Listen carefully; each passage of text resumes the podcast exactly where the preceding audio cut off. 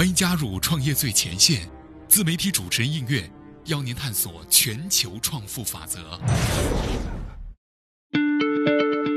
各位好，我是应月。今天的节目呢，要跟大家介绍到的是一个行业，什么行业呢？一个看似不起眼儿，但是呢，却可以谋求暴利，而且呢，从中可以获得许多商机的行业啊，那就是废品回收行业。今天的主人公呢，是来自于一个废品回收站的回收员老季，以及他的一个搭档，一辆服役快二十年的破旧三轮车。那么，在这样一个废品回收行业当中呢，他的从业者老纪以及他的搭档究竟是如何闷声发大财的？在二零一九年垃圾分类的风口之上，这个行业又受到了什么样的影响？是否被互联网改造？那么，今天的创业最前线二零二零年一季度深度报道团队呢，将为您呈现出废品回收行业的财道与困境。一起来听今天的节目。靠捡破烂买两套房，两分钟赚几万？为什么暴利的废品回收行业却不想被互联网所改造呢？废品回收站行业看似利润非常微薄，但实际上作为中间环节，废品回收站的利润率却高得吓人，有时甚至能够高达百分之五十。而赚取高利润的方法也非常简单，也就是三个字：赚差价。废品回收站生意其实主要解决两个问题，一个是货源问题，也就是从哪里能够收到性价比高的废品，性价比高也就意味着可赚取的差价空间大。另一个就是销售渠道的问题，有了渠道才能够变废为宝，将废品卖给有需求的下游客户。王文正的一个同乡也在经营废品回收站，早年这个同乡也是捡破烂出身，他非常的聪明，每个月都能够有近万元的收入。二零零八年就已经在市中心买了两套楼房，靠的就是赚差价。比如废品回收站要收一批旧空调，从几个甚至十几个回收员手中以每台一百元的价格收过来，等转手卖到再生企业手中时，价格就卖到了每台两百元。在经验丰富且有门路的倒爷手上，两分钟就能够净赚好几万。王文正说：“这个行业并没有那么简单，它其实有技巧，也需要经验。做得好的和做得不好的收入差距非常大。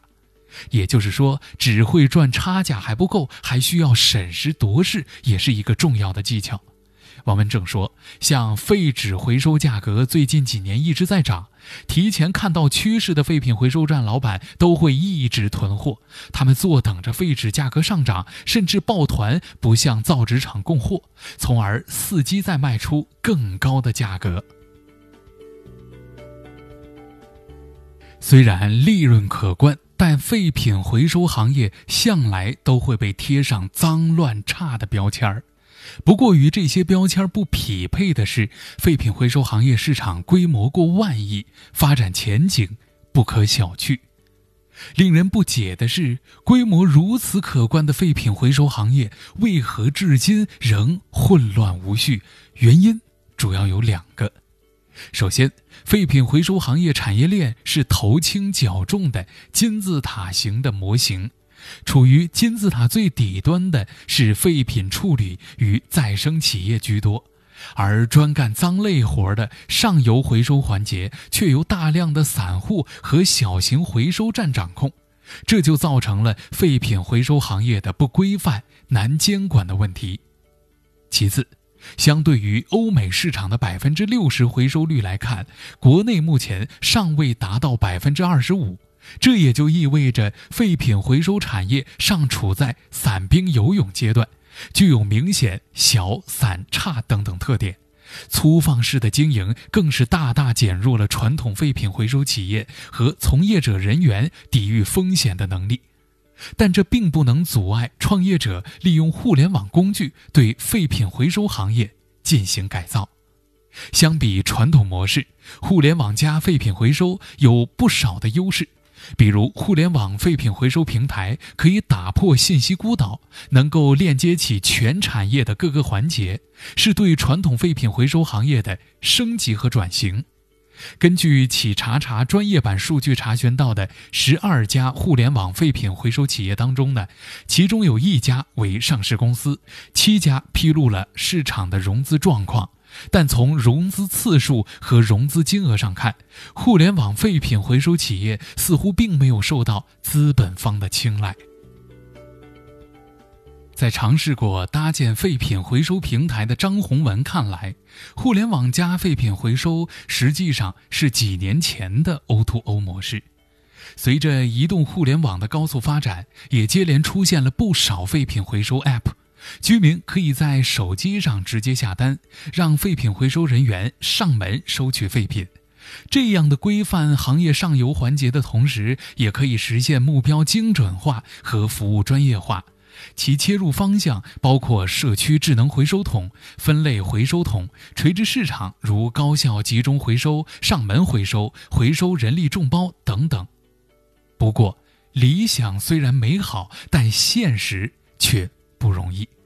从表面上来看，互联网加废品回收的确提升了整个产业链的效率，降低了成本，也提高了废品回收量。可无论以什么角度切入，废品回收行业的本质都是便宜进货，然后加价卖到下游。也就是说，互联网废品回收企业能否盈利，是由回收、分拣、加工和贩卖收益这两个环节决定的。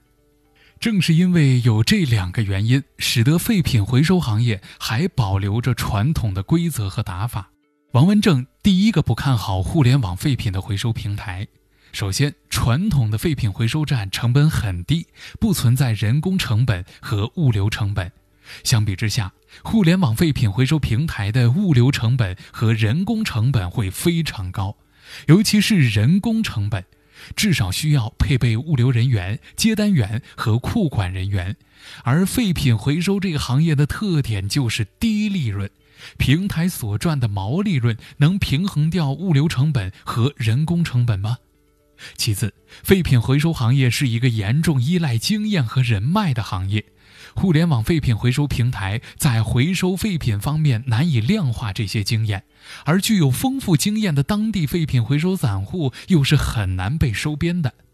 最后，互联网废品回收平台要依靠实体才能够变现，因此，自营废品打包站、办公场所以及设备这些前端成本将会成为一个资金黑洞。面对这些问题，王文正不仅仅有质疑，他也有很多的疑惑。废品回收行业对于政策依赖非常高，抗风险能力也差。一旦政策、市场价格发生变化，企业会随时面临倒闭的风险。这些怎么能够和成本更低的废品回收站和回收员去竞争呢？开篇我们说到的回收员老纪，他也不太明白什么是互联网加废品回收模式，但他认为废品回收是一门慢生意，需要长期沉淀。这种沉淀除了要有足够的经验积累，还要和周边的居民搞好关系。张文宏也说了，互联网加废品回收实际上仍是一块有待开发的处女地。互联网废品回收平台最大的尴尬就是攒破烂的老年人他不会用，不攒破烂的年轻人不爱用，平台呢就缺少了有效的活跃用户。那如何能够吸引并且教育用户，或许是互联网废品回收平台最需要破解的一大难题了。而废品回收江湖也将继续隐匿在城市各处的黑暗。角落当中。好了，以上呢就是今天创业最前线的全部节目。靠捡破烂买两套房，两分钟赚几万？为什么暴利废品回收行业不想被互联网改造呢？感谢您的收听，我是映月，我们下期节目再会。